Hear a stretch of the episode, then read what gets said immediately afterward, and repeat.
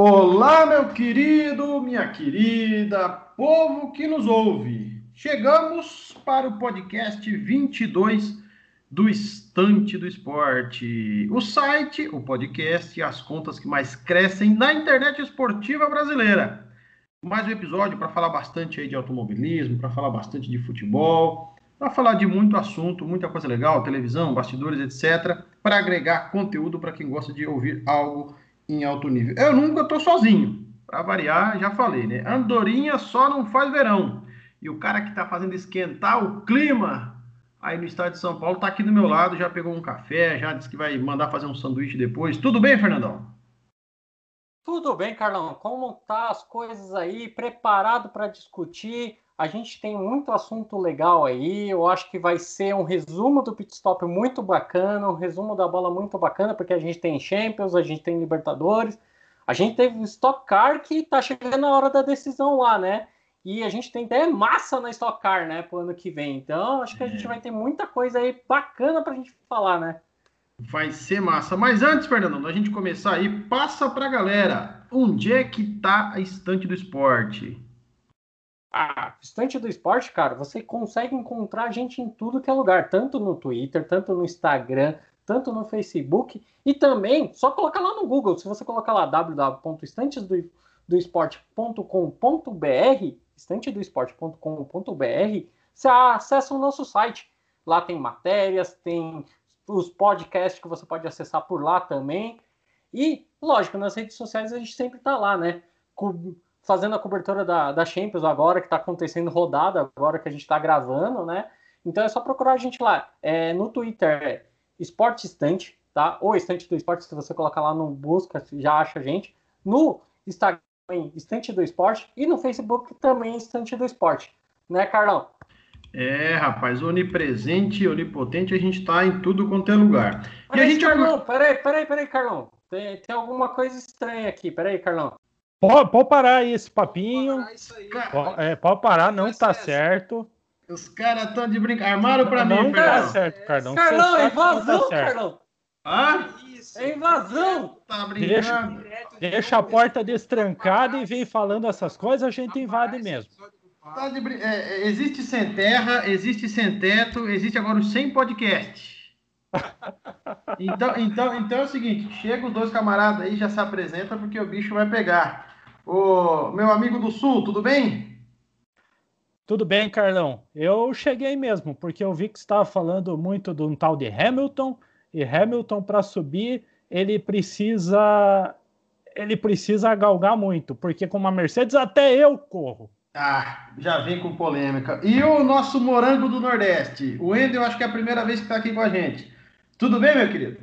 Tudo bem, Carlão, Fernandão, Fressato. Olha só, eu entendo um pouquinho de Fórmula 1, mas eu discordo totalmente. O Hamilton não chega nem perto do Ayrton Senna. Eu sou clubista mesmo. Ah, já começou com os camaradas dando uma dessa. Fecha a porta, Fernandão, para não entrar mais ninguém. Vou chamar os camaradas já, porque eu já vi que eles já querem criar polêmica. A gente continua falando de velocidade. Mais fácil a gente talvez passar agenda antes, Fernandão, porque esse final de semana tem GP do Bahrein. Né? E é o primeiro de dois. Esse é o tradicional GP do Bahrein. A corrida vai ser domingo às 11h10 da manhã. Então, dá tempo do Wendel ir para a balada. Né? Dá tempo do Fressado fazer aquela caminhada de manhã que eu sei que ele gosta, sossegado, tranquilo no domingo. E voltar e voltar para assistir a corrida às 11h10. Oh, vou começar pelo convidado que não aparece aqui, Wendel. Acompanha, meu amigo. Fala de acompanha a Fórmula 1, eu acho que você não acompanha, porque você falou besteira do Hamilton aí. Então, Carlão, sobre a parte da balada eu vou dispensar. Eu prefiro uma pizzaria boa na, à noite, dar tempo para uma pizza e assistir a corrida. Mas a Fórmula 1, Carlão, eu confesso que eu parei um pouco de acompanhar justamente por causa disso, né? Pelo domínio né, de apenas uma escuderia na, na, na, na competição. Né? E eu parei de acompanhar mais Fórmula 1 por causa disso, mas eu estou tentando me inteirar, porque é uma, uma, categoria de automobilismo que me atrai muito. Né? Eu sou um amante do automobilismo, principalmente do automobilismo americano, e o, o, a Fórmula 1 é sempre uma das principais. Né? Nós temos os grandes nomes brasileiros que correram aqui, né? correram nela, né? nessa, nessa, nessa categoria. E a Fórmula 1, confesso que deu uma paradinha justamente por causa desse amplo domínio do Hamilton, mas eu continuo batendo na tecla. O Ayrton Senna, para mim, é o maior de todos. É, eu, eu vou esperar o Fressato emitir a opinião dele aí, para ver se ele pensa igual a você, se pensa igual a mim ou ao Fernandão. É isso mesmo, Fressatão? Hamilton é o maior de todos? Hamilton não é o maior de todos, Carlão. Acho que ele andou te pagando para você falar isso. Eu não falei é... isso. Eu escrevi não, isso. Não, não, não, Carlão. O, assim, ó, vendo o histórico da Fórmula 1, não só agora. Também discordo que o Senna seja o maior de todos os tempos. Ele é o mais emblemático, mas não é o melhor piloto de todos os tempos. Na minha opinião, Juan Manuel Fangio e Jim Clark dividem esse posto. Depois vem Senna, Schumacher, Prost, tudo no mesmo balaio, e aí um pouquinho abaixo vem o Hamilton. O Hamilton, ele tem um equipamento que ele não precisa regular tanto quanto os outros precisavam. Ele, claro, muito superior aos outros pilotos do grid de hoje, mas não, não, não consigo comparar ele com os pilotos das eras passadas. A Fórmula 1 tem tudo para ficar mais emocionante a partir de 2021 com, uh, com o teste de gastos, né? É, vai equilibrar as coisas. Eu espero bons desenvolvedores e espero que o Binotto não esteja porque a Ferrari não merece ele. E assim, o Hamilton vai celebrar o Octa, vai ser o maior campeão de todos os tempos, porém, nós vamos ter que relembrar uh, os anteriores. Fangio foi campeão com 40 e poucos anos. Imagine se ele tivesse passado é, uns 15, 20 anos na Fórmula 1. Fica aí a, a questão no ar, senhor Carlos Salvador. É, tem, tem esse detalhe aí dos pilotos em eras antigas conseguirem conduzir os carros ou dirigir, exigir menos físico, né? E é por isso que eles corriam de Fórmula 1. Então, oi. Mas aí eu até vou aproveitar aí que você está falando das eras antigas, até vou jogar a polêmica aí para todo mundo aí, né? A gente, você mesmo até falou recentemente com o conjunto que faz o campeão da Fórmula 1, né? Uhum. Eu vou trazer alguns exemplos que eu tenho uma dúvida sobre isso, né? Então a gente vai poder até discutir um pouco sobre isso aí. Vamos lá. Começando com Jacques Villeneuve. Jacques Villeneuve era um piloto para ser campeão? Ou a Williams que levou ele ao título, né? É, o, o Jacques Villeneuve, para mim, é o pior campeão mundial da história, seguido do Rosberg. Eu acho que são dois caras que não, não deviam ter, ter no, seu, no seu currículo aí os títulos. Eu, eu Olha o coração que... do Hamilton ganhando aí, ó. Não, não. É. Que, fique, que, fique, que fique muito claro, eu não assisto e nunca assisti Fórmula 1 torcendo para alguém. Nunca. Não, não consigo assistir, não é meu. O pessoal ah, eu sou esse. Não, eu na verdade eu gosto do equilíbrio. Se o Hamilton puder quebrar daqui até o final para ter um equilíbrio, tem, apesar de já ter o um campeão, entendeu? Mas é que hoje a gente já vê que é isso, que o cara vai sair em quinto na chuva, dar 50 voltas com o pneu e é o melhor. Eu acho que hoje não tem, eu coloco ele, eu coloco ele acima dos demais porque o Fressato colocou bem. A questão do Senna se chama emblemático. O Senna morreu na pista, o herói. Porque vamos e viemos, o brasileiro tem um problema. O brasileiro não gosta de esporte, ele gosta de ver o brasileiro vencer. Então, antigamente, nos anos 90, nós vimos os tais, quem é mais antigo aí, desafios da, da, do esporte espetacular Brasil contra o resto do mundo. Desafio de raquete na peteca, Brasil e não sei o quê. E era para o Brasil ganhar. E é uma besteira sem tamanho. Eu, eu penso sim que, que o Hamilton é, é e vai ser o maior de todos os tempos. Mas o importante acho que a gente usufruir, né? É, esse tipo de coisa. Igual no futebol a gente fala de Messi Ronaldo. Desfruta aí de quem. Eu acho que vale, vale a pena. Exatamente, Carlão. É como eu, como eu digo. A gente está vivendo uma era de um gênio. A gente tem que saber aproveitar o Hamilton nas pistas e aplaudir ele. Ele é genial. É, com relação ao Villeneuve, concordo plenamente. O cara ganhou porque tinha uma Williams na mão e muito por questão do pai dele também, né? É, e lá naquela época a Williams era totalmente inovadora. Quem ele tinha para competir com ele era o Schumacher. E os dois se embolaram muito ali no meio de campo. E se fosse pontuação diferente, eu acredito, não me recordo, mas acho que o Schumacher ia ser campeão com vantagem. Muita, muita, muita vantagem. Você vê isso, Endo? Você acredita aí nos seus tempos de Fórmula 1 que você assistia? é, é essa questão, Villeneuve não é tão bom assim. E outra, fala besteira adoidado. Pois é, Carlão. É, essa questão aí do. Você falou do Hamilton, né? Sobre o, o domínio do Hamilton. É, eu discordo da questão de que o conjunto da obra. Para mim, você, você pega, por exemplo, o Schumacher. Né? O Schumacher é, também é na minha prateleira dos maiores de todos da, da, da Fórmula 1.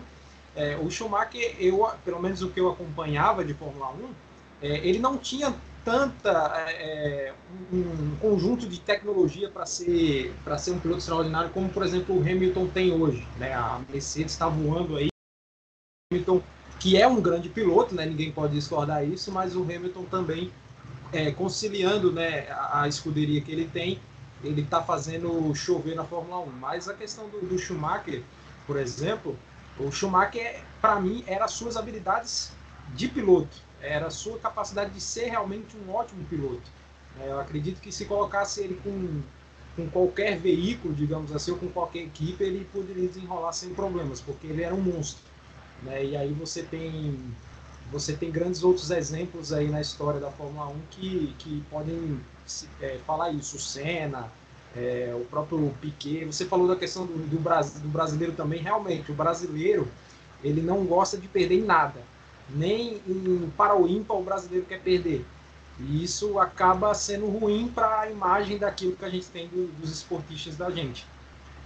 É, é, é, um ponto bem, bem pensado. Mas a polêmica, se a gente for, é, for entrar no assunto aí, a polêmica vai longe, né, Fernandão? A gente falar de quem é melhor, quem é pior, até é, muitas vezes é, são conversas até superficiais.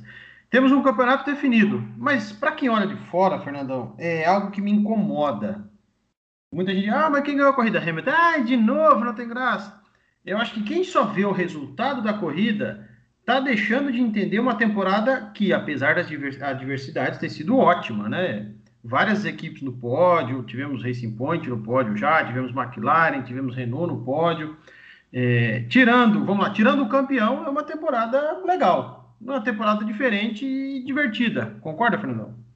Na verdade, Carlão, eu acho que assim, há alguns anos, né, a gente tem umas temporadas boas, né? O problema maior está sendo essa, essa questão da discussão do Hamilton e a Mercedes, né? Vamos colocar os dois nesse patamar, porque assim, você tem um piloto que é muito bom e você tem um carro que é excelente e, e sobressai demais sobre os outros, né? Então, eu acho que isso aí atrapalhou um pouco do como que eu posso falar daquele pessoal que é o chatolino, né? Que, que você acabou de falar. É o cara que só quer saber de olhar o resultado. Ah, foi o Hamilton, então não vou assistir mais corrida. Então tem esse, essa questão.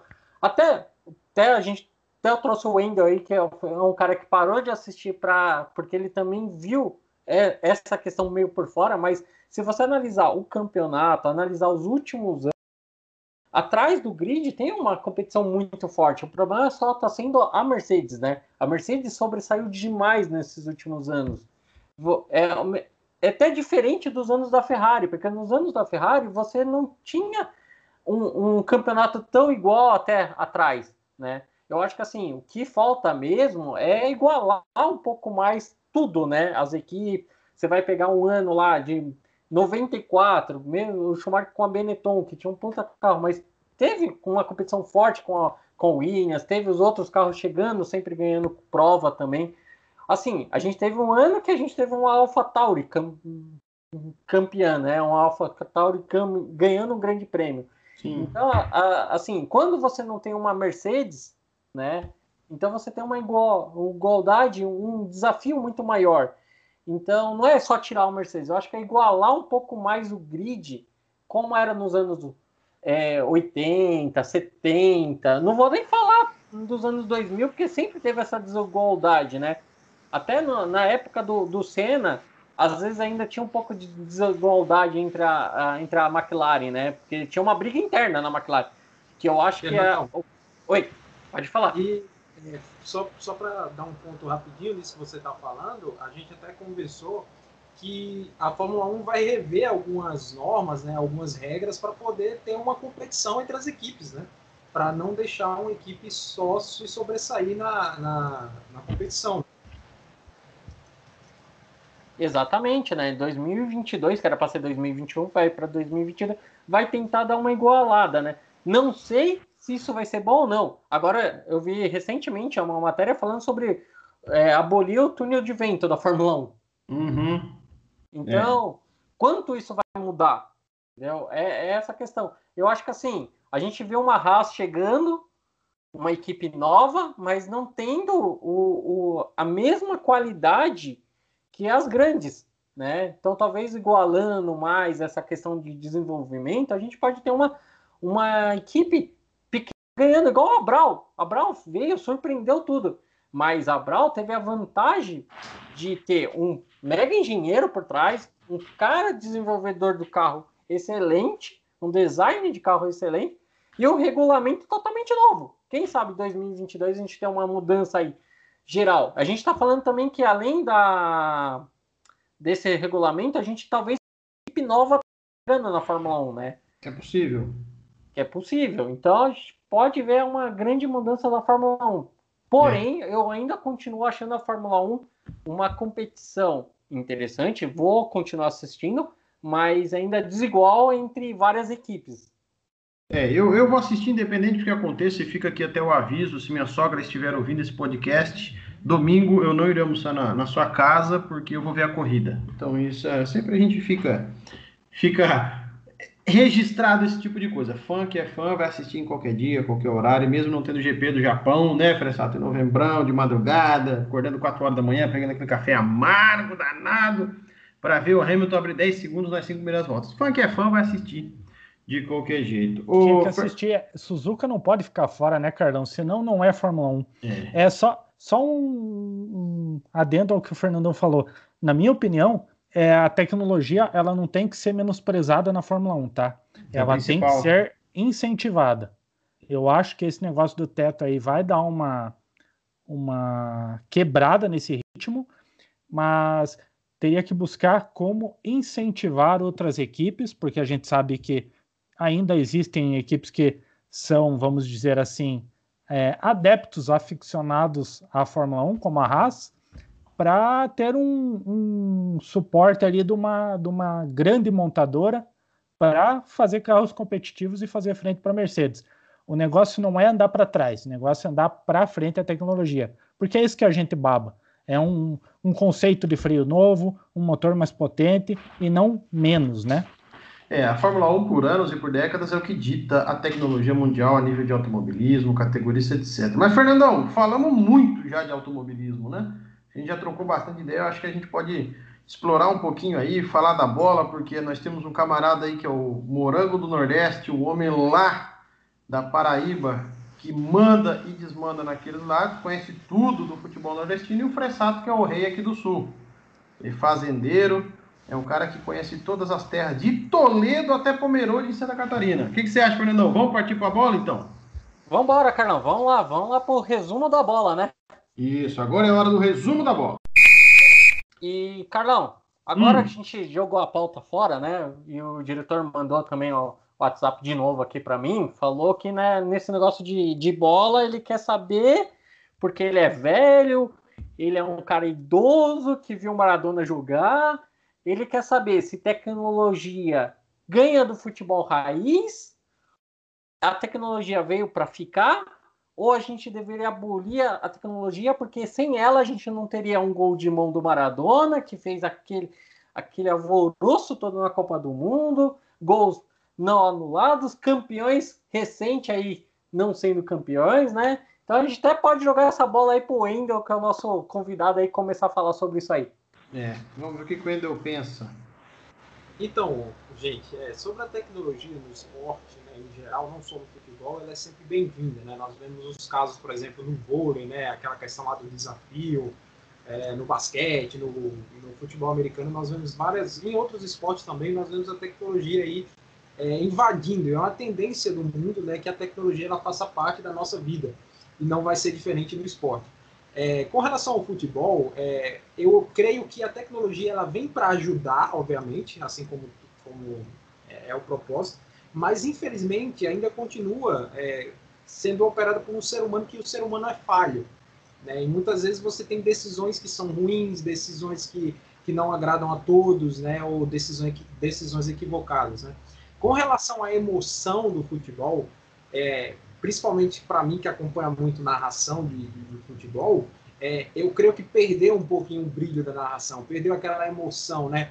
Quando você tem um gol, aí o VAR vai lá, o narrador todo empolgado, grita o gol, a torcida vibra, aí você espera mais uns dois ou até três minutos para ter uma confirmação e aquela emoção vai, vai por água abaixo ou, ou então volta novamente né, com a confirmação ou não do gol. Então, eu creio que é, cenas, episódios como o gol, o gol de mão do Maradona, se houvesse um VAR naquela época, é, seria anulado. O gol impedido do Flamengo na final do Carioca contra o Vasco também seria anulado ou não, enfim. Então, para mim, a tecnologia ela vem para ajudar, sim, mas ela continua sendo operada por um ser humano. Infelizmente, o ser humano ele é falho, ele comete erros, ele não comete erros de propósito, ele comete erros porque somos falhos. E, infelizmente, acaba né, com essa questão do, do da tecnologia é, vir totalmente para ajudar. Nós temos invenções como a linha do gol, que é fantástica. Né, o relógio lá da linha do gol, aquela invenção é fantástica, mas a questão do VAR ainda está dando muita dor de cabeça para todas as federações, digamos assim. E você, Fressatão, você concorda com, com o Endel? Concordo, tecnologia é bem-vinda. É, eu acho que só uma. Um, eu pondero uma questão sobre o que ele falou. É, não é o ser humano que é falho. O ser humano, no caso do VAR, ele falha porque quer. É a má intenção. É, aqui no Brasil, a gente vê que, o, que a arbitragem é, quer ser muito minuciosa, que o árbitro de vídeo quer mandar mais que o árbitro, o bandeirinha mesmo quer mandar mais que o árbitro, e nessa eles ficam. É, quem acompanha esportes americanos sabe que o hockey já utiliza o VAR similar ao futebol há muito tempo, tá? É, e assim, o lance vai até que o jogo pare. Não tem juiz apitando no meio para decidir alguma coisa. Vai até que o jogo pare. Ah, teve um pênalti?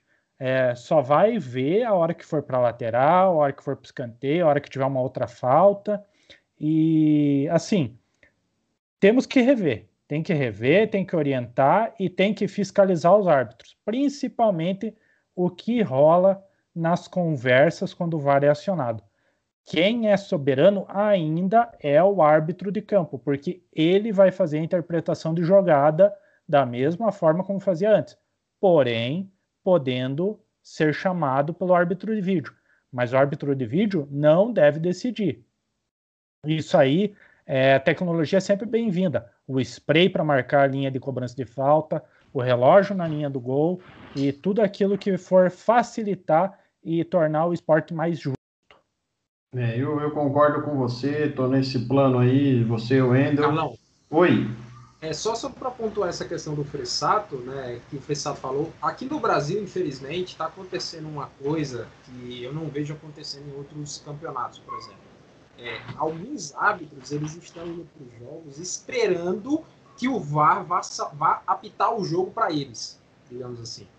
É, porque, tipo, se eles estão lá no lance, aí eles marcam alguma coisa e aí eles já jogam a bucha para o VAR. E aí o VAR que vai apitar o jogo, não o árbitro de campo. Ou seja, o árbitro de campo vai estar lá só para confirmar aquilo que o VAR está dizendo.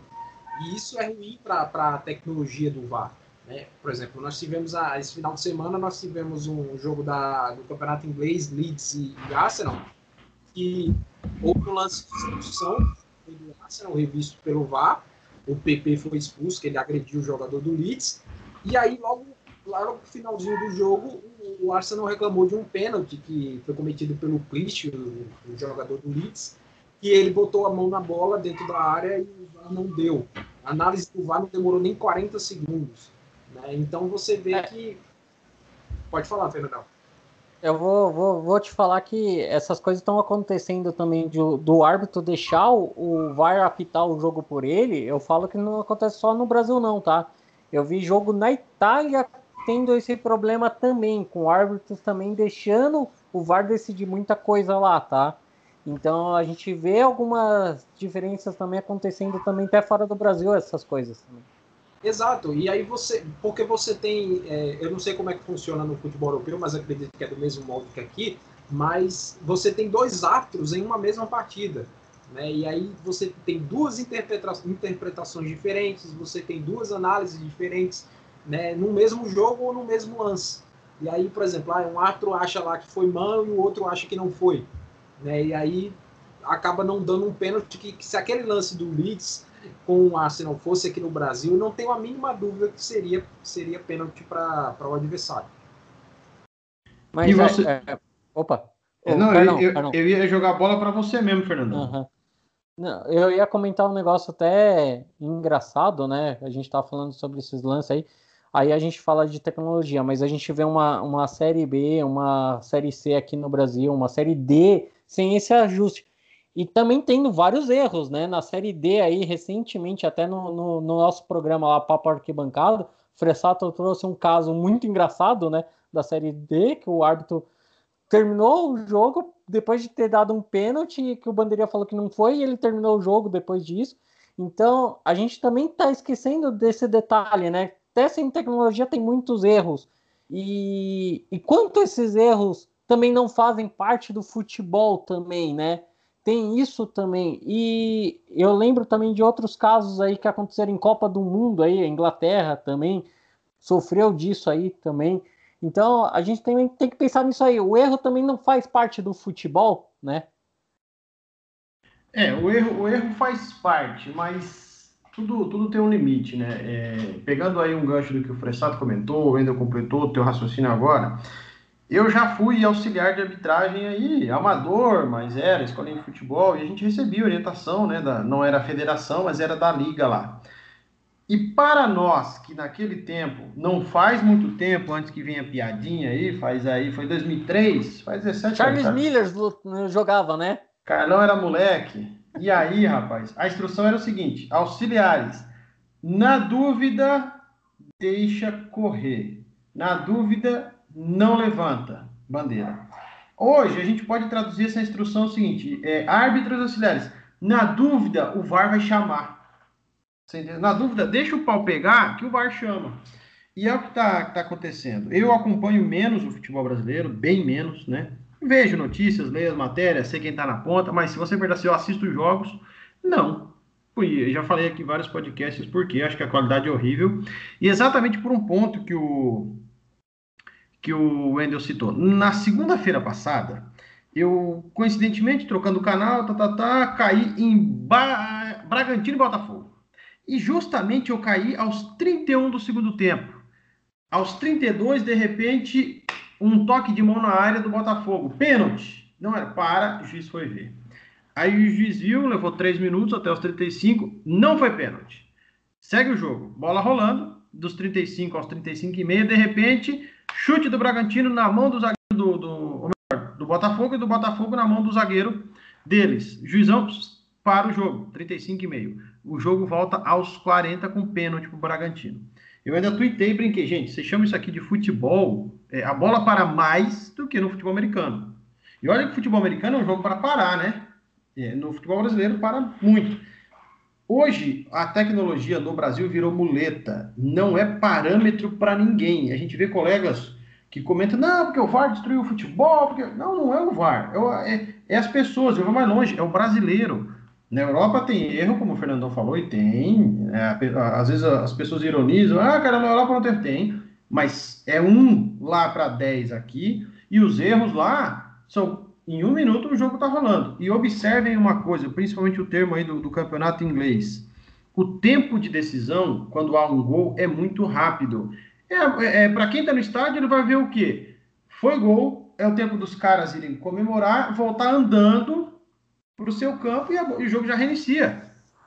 Agora, no Brasil, meu Deus do céu, liga para Globo, como é que tá aí? Eu, olha, aqui a, a a linha azul está fazendo uma perpendicular em cima da linha vermelha. Ah, é mesmo? É, tá fazendo um arco otomano aqui, se eu fizer no... Ah, dá um tempo.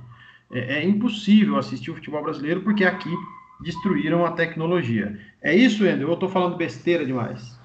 Exatamente isso que eu ia abordar, Carlão. É, no futebol europeu, principalmente na Inglaterra, o tempo de decisão do VAR é muito rápido. Eu fiquei impressionado quando eu assisti pela primeira vez a tecnologia do VAR sendo usada na Premier League E eu, quando assisti um jogo aqui no Brasil e vi o tempo que estava demorando para uma análise de impedimento, tá louco. eu fiquei surpreso. Fiquei surpreso, porque aí o, aqui no Brasil tem que botar uma linha sobreposta, tem que ver o ângulo de lado direito, o ângulo esquerdo, o ângulo do fundo, e não sei o quê. Não se toma a decisão. E o árbitro do campo, é, você foi muito feliz na sua, na sua colocação em dizer que o, o a arbitragem está de muleta para o VAR, digamos assim. É, está usando muletas infelizmente, o Brasil ele precisa investir não somente na tecnologia do VAR, mas ele precisa investir no treinamento das pessoas que vão operar o VAR e também da arbitragem brasileira. Na capacitação. Exato, na capacitação, porque você não erros e, e, e erros e acertos acontecem em todos, o, o, em todos os lugares do mundo. Mas o que acontece no futebol brasileiro com o VAR e com a arbitragem é muito, muito, é muito ruim. Nós tivemos um jogo do brasileiro, Botafogo e Inter, em que foram atrás do, do gol do, anularam um gol do Botafogo e o VAR ficou procurando erro até o início da jogada. Ou seja, a jogada começou muito antes do gol e o árbitro anulou o gol porque teve uma falta, que ele entendeu que teve uma falta no início da jogada que tinha acontecido há muito tempo depois do gol. Então, essas questões, é, elas continuam atrapalhando né, a arbitragem brasileira e o VAR vai ficando manchado aqui no Brasil. É, e, e a arbitragem brasileira presta um desserviço para a tecnologia. A tecnologia não veio para prejudicar. Agora, eu já começo a partir para o seguinte princípio. É, vai ter VAR? Vai, legal. Vamos fazer o seguinte, ó. Cada treinador tem dois pedidos de VAR dentro dessas regras, né? Pênalti, agressão, né, ou gol anulado, tem duas cada tempo para fazer. Acho que resolve muita coisa, para de choro. E aí, é, eu vou jogar para o Fressato porque tem duas coisas. Uma, essa primeira eu vou jogar para o Fressato e a segunda para o Fernandão, talvez aí porque o, o diretor já está no meu, no meu ponto aqui. Primeira coisa, é, Fressatão, futebol brasileiro tem as manias de teoria da conspiração. Não porque o VAR só prejudica o meu time. Não porque aquele lá é só beneficiado. Percebe que sempre o meu é prejudicado. Quando o meu é beneficiado, eu fico quieto. Essa é para o Fressatão. Eu quero saber se ele acredita nessas teorias da conspiração. E para o Fernandão, é essa pergunta que eu, que eu coloquei como opinião. Acha que um bom caminho é, uma nova regulamentação do VAR, assim como é no, nos esportes americanos, o desafio, como a gente tem no tênis, como a gente tem no vôlei? Fressatão, a primeira é sua. Não, não, não acredito na teoria da conspiração. Acho assim, desde com VAR ou sem VAR, vai ter sempre o time chorando.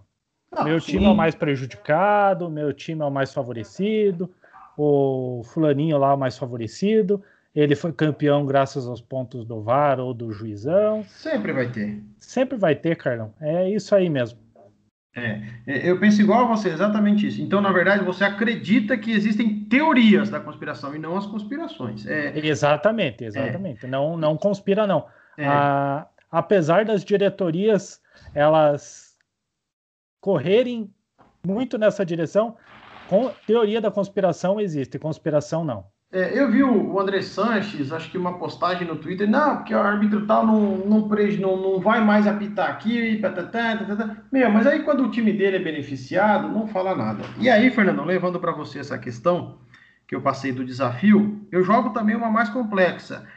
Essa questão de que uma, duas, a forma que você, você achar prudente aí, desafio por tempo, acabariam com a droga da rodinha em cima do juiz. Porque, assim, se tem algo que me irrita no futebol brasileiro mais do que a arbitragem, é que o jogador brasileiro não é respeitoso, não é obediente. O juizão marcou em qualquer lugar do mundo. Você assistiu futebol na Coreia, que eu sei que o Fernando assiste, da segunda divisão da Escócia, ele assiste. Apitou, vai o capitão lá, dá uma chiada de 10 segundos e acabou. O jogador brasileiro não, ele quer convencer o árbitro. Não, não. Como se ele ficasse 10 minutos ali em volta, ele fosse resolver. Você acha, Fernandão, que se fosse um desafio isso acabava? Ah, Carlão, eu acho que assim, primeiro, isso não vai acabar, porque o jogador brasileiro tem essa coisa já determinada, né? Parece que isso parece que você aprende, né? Quando você tá na é. escolinha, já questionar o, o, o, juiz, né? E ficar no pé dele, porque parece que isso vai mudar alguma coisa. Eu nunca vi acontecer de mudar, né? Mas eu acho que isso não muda. Eu acho que o que falta no futebol brasileiro é, é incentivo, é, é, dinheiro colocado no lugar certo, né? Porque o, a CBF tem dinheiro para implantar o, o VAR igual na Inglaterra, mas não gasta para isso, né? Prefere gastar com outras coisas. Ganha milhões com os amistosos da seleção brasileira e a gente não vê isso repercutir aqui no, no, no futebol mesmo nacional, né? Nas competições. Eu acho que o futebol brasileiro precisa melhorar primeiro a sua confederação, depois melhorar seu sistema de tecnologia, melhorar o ensinamento da arbitragem, melhorar o preparo da arbitragem, depois tentar acabar com essa questão educacional do, do jogador brasileiro, porque eu acho que isso não vai ter fim, né, Carlão? Eu acho que isso não vai ter fim. Você falou muito bem. Na Europa, você vê um jogador, às vezes, questionando por 30 segundos, né? Ele vai lá no árbitro e fala, mas, pô, seu juiz, não foi assim. O juiz fala, é minha decisão e pronto. E acabou, ele vai embora, ele vai pensar já no resto do jogo, né? Então, e aqui não, o cara fica reclamando até quando termina o jogo, o cara vai para cima da arbitragem e fala com aquele, ó, oh, árbitro, aquele pênalti que você deu, você podia voltar agora, né? Que o, juiz, o jogo acabou, mas é. parece que vai mudar alguma coisa. E Carlão, e outra coisa, eu acho que assim, a gente também tem, tanto aqui, tanto na Europa, essa questão de ficar brigando que o VAR é, é melhor para um time, a gente teve recentemente uma questão muito forte na Espanha disso aí, né? Então, isso eu acho que é uma questão mais na mídia gosta de fazer essa polêmica, né? Acho que até por isso que a gente tem até o podcast aqui também, né? Porque você é. essa polêmica para cá. Então, acho que isso acontece normalmente, né? Eu acho que isso faz parte da, da do futebol, né? É, se eu tiver que assistir futebol achando que há essas conspirações, que time tal vai ser sempre beneficiado, eu não assisto. Eu não gosto daquele assunto de quem não entende ou não gosta de futebol, falar, ah, não sei o que, é armado. Não, cara, é, isso para mim é conversa para boi dormir, de verdade. É, a gente sabe, a gente vê que determinados times do Brasil e na Europa, né, no mundo inteiro, é, para determinadas, vamos lá, operações de emissoras de televisão, patrocinadores, é muito mais vantajoso eles chegarem nas cabeças. Mas daí até alguém entrar em contato e falar, Fressatão, escuta, você que é diretor de futebol aí do, do Azures, liga lá para teus 11 jogadores, no WhatsApp, vamos fazer eles ganhar ou entregar o jogo. Para, isso aí é, é conversa para boi dormir. Turma, o, a invasão foi bacana, o horário já está pendente aqui, o senhor Juarez já está no meu telefone, quer fechar a portaria e tarará, tarará. Seguinte, Wendel, obrigado e seja bem-vindo sempre, amigo, sempre bem agregador aí seus comentários. O rei da Paraíba, o homem da Ô, tapioca. Car... Carlão, Carlão, ah, antes Oi. do Wendel até dar o, o, abraço dele, eu já quero deixar aqui o convite feito, né, pro Wendel e pro Fressato para semana que vem vim aqui sem ser uma invasão, né? A gente vinha aqui discutir o GP do Bahrein na, na, na questão do resumo do pit stop e queria trazer aí, aproveitar que o Wendel é da região Nordeste aí, a gente fazer até uma visão no futebol aí do Sul ao Nordeste, ver as diferenças do futebol, avaliar dinheiro, avaliar emissora, avaliar tempo de televisão, avaliar rendimento das equipes. O que, que você acha, Carlão, desse assunto? Por mim tá topado. E principalmente as diferenças culturais aí que a gente tem que é bacana pra caramba. Topa, Wendel! Show de bola, Carlão, Fernandão. Muito obrigado pela, pelo convite aí, né? A invasão, né? Convite imposto, né? Digamos assim. Eu convenci o seu Juarez lá abrir a portaria para mim entrar e eu e o Fressatão a gente invadiu o estúdio do Estante do Esporte. Mas estou sempre aí à disposição de vocês. Show demais. É, vamos falar muito aí sobre essa questão do, do da tecnologia ainda. Vai dar muito pano para manga nas próximas rodadas. Sobre futebol do Nordeste, futebol do Sul.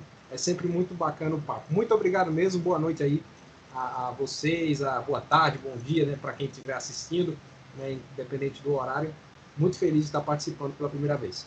Legal, legal, Enel. Valeu, brigadão aí. Fressatão, eu vou, eu vou te dar um tchau com uma notícia rápida, rasteira. Paraná perdeu de novo. Boa noite, bom dia, boa tarde. Infelizmente eu já sabia disso. Eu tava até desliguei meu radinho a pilha. Hoje eu lavei a louça, tá? Deixei sequinha ali, tá no escorredor. É, só que eu vou ter que descer de escada de novo, que o elevador ainda tá enguiçado. Te Obrigado vira. pelo. Desculpa, desculpa a invasão. Eu sei que a segurança estava meio desconfiada, mas a gente tá aqui pelo bem. Não, sempre, sempre agregando aí o Fressatão, tá sempre trazendo conteúdos e fica atento, porque agora o Paraná briga para não cair. Fernandão, dá o teu abraço aí para a rapaziada, fala onde estamos nas redes sociais, nos sites, nas lotéricas, naquelas televisões de farmácia, onde está o estante do esporte? É, Carlão, procurar achou a gente. Vamos lá, estante do esporte. Estaremos tanto no Twitter, estamos no Facebook, estamos no, no, site também, só procurar lá no Google, Estante do Esporte. Só procurar a gente, Estante do Esporte, tanto no Twitter, Facebook, Instagram e no Google, você acha a gente. E esse podcast você pode achar em todos os agregadores de podcasts aí que tem aí. Eu queria deixar o meu abraço, meu bom dia, boa noite, boa tarde para todo mundo, boa madrugada, né? Que tem gente que escuta até na madrugada, né? Então, eu quero deixar meu abraço, deixa o convite aí também para os nossos convidados. E Carlão, o Paris Saint-Germain tá ganhando, hein? Vai se classificar, vai ser assunto daqui a pouco, daqui duas semanas a gente vai trazer o assunto da Champions, hein?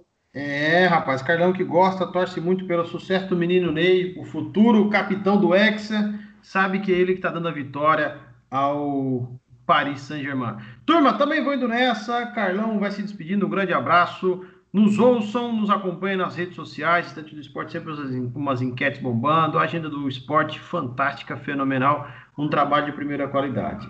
Valeu, um beijão para todo mundo, fui ou fomos!